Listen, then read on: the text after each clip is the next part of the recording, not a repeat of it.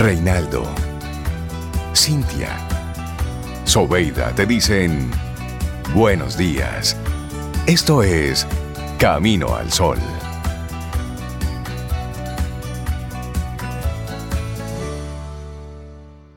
¿Qué me gusta de ustedes que son independientes? Eh, ¿Cómo lo describo el programa? Refrescante y motivador. ¿Y en qué me ha ayudado? Mucho, porque lo voy a decir en orden de prioridad para mí. Dalul para mí ha sido súper enriquecedora. Paulo Herrera, un soporte extraordinario. Isabel La Paz, parte de mi día a día. En conclusión, eh, ustedes tienen lo que es simplicidad, humildad, transparencia, pero sobre todo tienen credibilidad y eso vale mucho. En Camino al Sol, la reflexión del día. La reflexión del día llega a ti de la mano de Unit, fáciles de contratar, rápido para pagar. Y nuestra reflexión para esta mañana en la que queremos compartir contigo, anticipar el puedo al quiero. Óyeme, eso sí que es un reto. Cuando la velocidad del deseo está ahí, imperando, sin embargo el puedo te dice, no, no puedes ahora. Aunque quieras, no puedes, no podemos. Y creo que es muy oportuna para lo que nosotros estamos viviendo. Sí, y puede que suene contrario a lo que solemos escuchar. Puede que hayamos pensado que la frase está mal escrita, pero es importante darnos cuenta de que no todo lo que queremos puede hacerse, que a veces querer no es poder.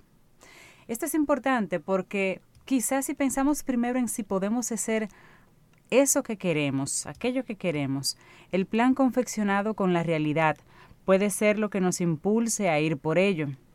Querer no va a ser siempre poder, y cuanto antes nos demos cuenta, antes sabremos adaptar nuestras metas, valorar lo que tenemos, correr riesgos con cabeza y con razón, y no desesperar en el intento, porque no, no puedes conseguir siempre todo lo que quieres, por mucho que lo desees. Por eso, probemos en el día de hoy con este artículo, con esta reflexión, que anticipar el puedo al quiero puede que nos funcione mejor.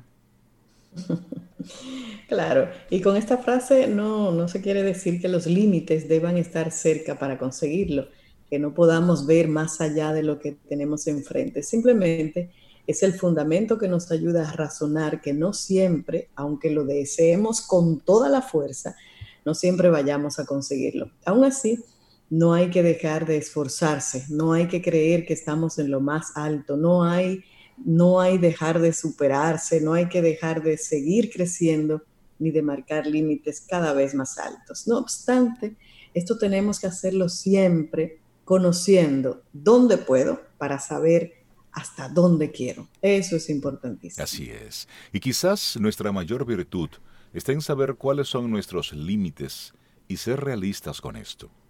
Las metas irreales y la falsa positividad son nuestros peores enemigos, porque nos hacen ver que podemos llegar a lo más lejos pensando en positivo e imaginando un maravilloso final, cuando en realidad lo que necesitamos es dedicar trabajo, tiempo y motivación a aquello que deseamos. Los límites son personales, son intransferibles, al igual que los, al igual que son amoldables, se pueden ajustar a cada uno de nosotros. Puede que mi límite hoy esté a cierto nivel, a cierta altura, pero he de saber que puedo conseguir más. Ahora tengo que pensar la fórmula. Comenzamos a hacernos preguntas. ¿Más tiempo? ¿Más esfuerzo? ¿Más trabajo? ¿Más organización? ¿Dónde puedo emplear mis puntos fuertes? ¿A qué aspectos he de dedicar más atención? Este trabajo requiere de la motivación del puedo, pero también de un trabajo personal de conocimiento en mi trabajo y de mis límites. Importante eso, porque si yo no sé delimitar el territorio, corro el riesgo del fracaso asegurado.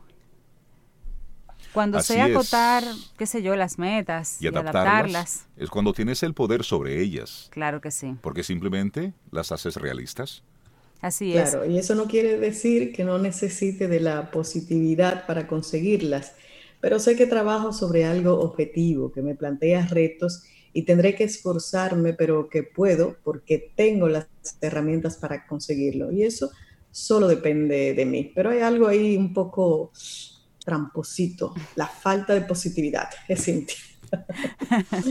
bueno, creer que la positividad es pensar siempre que todo irá bien no es real. La positividad implica no decaer siempre en el lado negativo, implica seguir viendo las opciones que aún quedan en no anticipar todo lo malo que es posible que ocurra, pero que no tiene por qué. Es no dejar de trabajar y seguir encontrando la motivación para ver más allá de lo que tenemos ahora enfrente. Y la positividad nos da el empuje, pero no nos hace lograr nada. Es tener el botón de on encendido, pero siempre necesitamos nuestros pasos para alcanzar aquello que queremos. Y esta postura no nos regala nada. Sin embargo, sí que nos acerca a esa meta lejana o nos dibuja una sonrisa cuando creemos que ya hemos llegado. Así es. Y la positividad, cuando es realista, es nuestra mejor compañera. Pero cuando deriva en un optimismo excesivo, en muchos fuegos artificiales, se constituye como una de nuestras peores enemigas. Si conseguimos hacernos conscientes de nuestros límites, estaremos creando nuestras propias posibilidades y podremos enfrentarnos al quiero, pero siempre porque trabajamos desde el puedo. Por ello, la frase correcta, más adaptable y más saludable para todos podría ser, querer es una condición necesaria para el puedo, al igual que poder es una condición básica para el quiero. Se necesitan ambas. Así es. Una reflexión de Adriana Díez, ella es psicóloga general sanitaria. Anticipar el puedo al quiero. Siempre recuerdo ahí a, papá, a don Rey, cuando me decía, la velocidad ¿eh? de las cosas. Qué bueno que las cosas no suceden a la velocidad del deseo. Claro. Qué bueno que las cosas no suceden a esa velocidad. Porque una cosa es lo que tú quieres hoy, ahora, y otra cosa es lo que a lo mejor vas a querer mañana sobre eso mismo.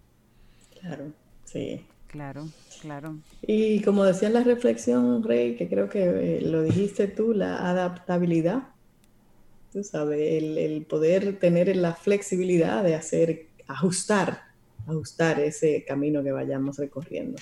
Así es. Eso es parte de, bueno. Es nuestra reflexión para esta mañana, Zoe.